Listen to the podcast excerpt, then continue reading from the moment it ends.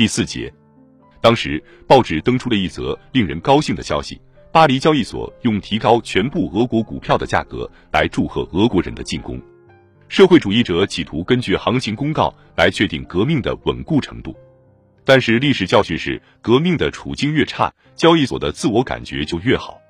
首都的工人和卫戍士兵一刻也没有被人为加热的爱国主义浪潮所迷惑，只有涅瓦大街仍然是爱国主义的活动场所。士兵契涅诺夫在自己的回忆录中讲述道：“我们来到了涅瓦大街，尝试开展反对进攻的宣传。有资产者当场用雨伞攻击我们，我们捉住那些资产者，把他们拉到兵营，并且对他们说，明天就把他们送上前线。”这已经是国内战争临近爆发的先兆。七月，危机步步逼近了。六月二十一日，彼得格雷的机枪团在公共集会上提出，以后只有当战争具有了革命性质的时候，我们才会派队伍去前线。在回应解散的威胁时，这个团说，他将竭尽全力解散临时政府以及支持他的其他组织。我们再次听到了远远超过布尔什维克宣传威胁的声音。大世纪在六月二十三日，那一栏写道：“第二集团军的部队占领了敌人第一道和第二道战壕，在旁边却又并排写着，在巴拉诺夫斯克工厂有六千工人。”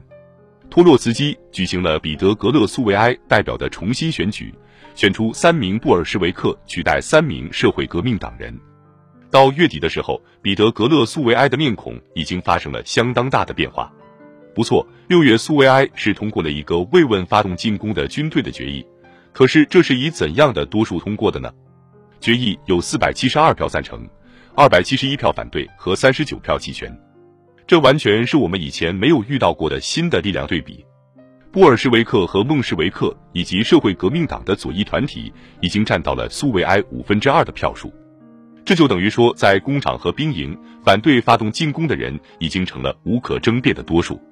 六月二十四日，维保居苏维埃通过了一个字字句句斩钉截铁的决议：我们抗议临时政府为履行原先的强盗协定而发动攻势的冒险行为。我们认为临时政府以及支持他的孟什维克和社会革命党要为这种进攻政策承担全部责任。二月革命后曾被推到次要地位的维保区，现在满怀信心地挺进到了首要地位。布尔什维克在维保区苏维埃已经完全占了优势。现在一切都取决于进攻的命运，也就是取决于战壕里的士兵。进攻使必须把进攻付诸实施的那些人的意识发生了什么变化呢？他们不可遏制的追求和平。然而，正是这种对和平的向往，在一定程度上，至少是很短期间，在部分士兵那里，被当权者成功的转变成了发动进攻的意愿。革命以后，士兵们在等待新政权尽快结束战争。而在此之前，他们准备坚守在前线，可是和平一直没有到来。于是士兵们便转而与德国和奥地利的士兵友善相处。这部分地是受了布尔什维克宣传的影响，而主要是寻找自己通向和平道路本身的结果。但是这种对敌方士兵的示好行为受到了来自各个方面的公开压制。何况事实表明，德国士兵还远没有摆脱对本国军官的服从。并没有带来和平的对敌方士兵的示好行为开始急剧减少了。当时前线处在事实上的停战状况，德国人趁此机会把大量部队调往其西部前线。俄国士兵一直注视着敌方的战壕是怎样变空的，机枪是怎样撤除的，大炮是怎样拖走的。在这种情况下，一个为进攻做好精神准备的计划拟定出来了。计划拟定者开始不断让士兵相信。敌人彻底削弱了，他们没有足够的兵力。美国从西线向他们发起了攻击，因此只要我方稍微推动一下，敌方战线马上便会土崩瓦解。于是我们就将获得和平。当权者自己从未相信过这一点，可是他们指望军队一旦把手插入战争机器以后，就再也不能把它拔出来了。无论通过临时政府的外交活动，还是通过对敌方士兵的友善行为，都没有达到目的。于是，部分士兵毫无疑虑地开始转向第三条途径，给予推动。它应当可以使战争烟消云散。出席苏维埃代表大会的一个前线代表是这样转达士兵情绪的：现在我们面对的是疏于防守的德军战线，现在我们前面没有大炮，因此，如果我们前进并且打败敌人的话，那么我们很快就将得到期待已久的和平。开始时，敌人的力量的确显得极其薄弱，而且没有经过战斗就往后撤。尽管进攻的一方也没有能力开展战斗，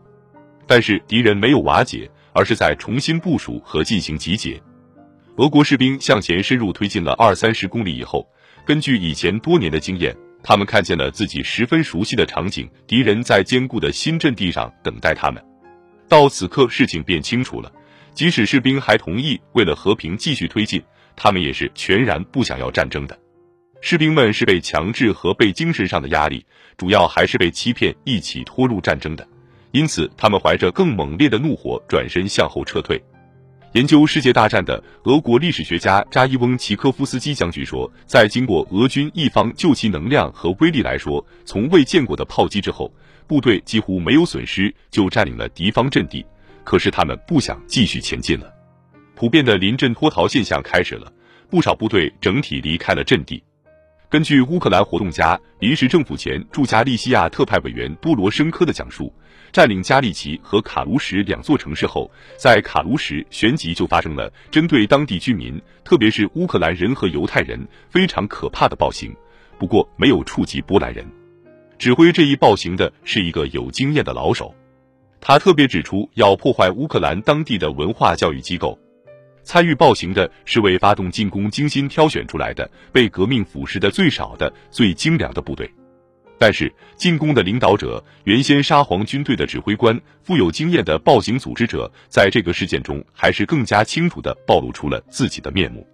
七月九日，第十一集团军的军队委员会和特派委员打电报给临时政府，德国于七月六日对第十一集团军阵地开始发动的进攻变成了无法估量的灾难。急剧和致命的转折，在不久前通过少数人英勇努力而向前推进的部队的情绪中明显表现出来了。进攻的激情迅速消退殆尽，大多数部队处在日趋严重的瓦解状态，权威和服从已经无从谈起，劝告和说服也失去了效力，只能用威胁，有时用枪毙来对付他们。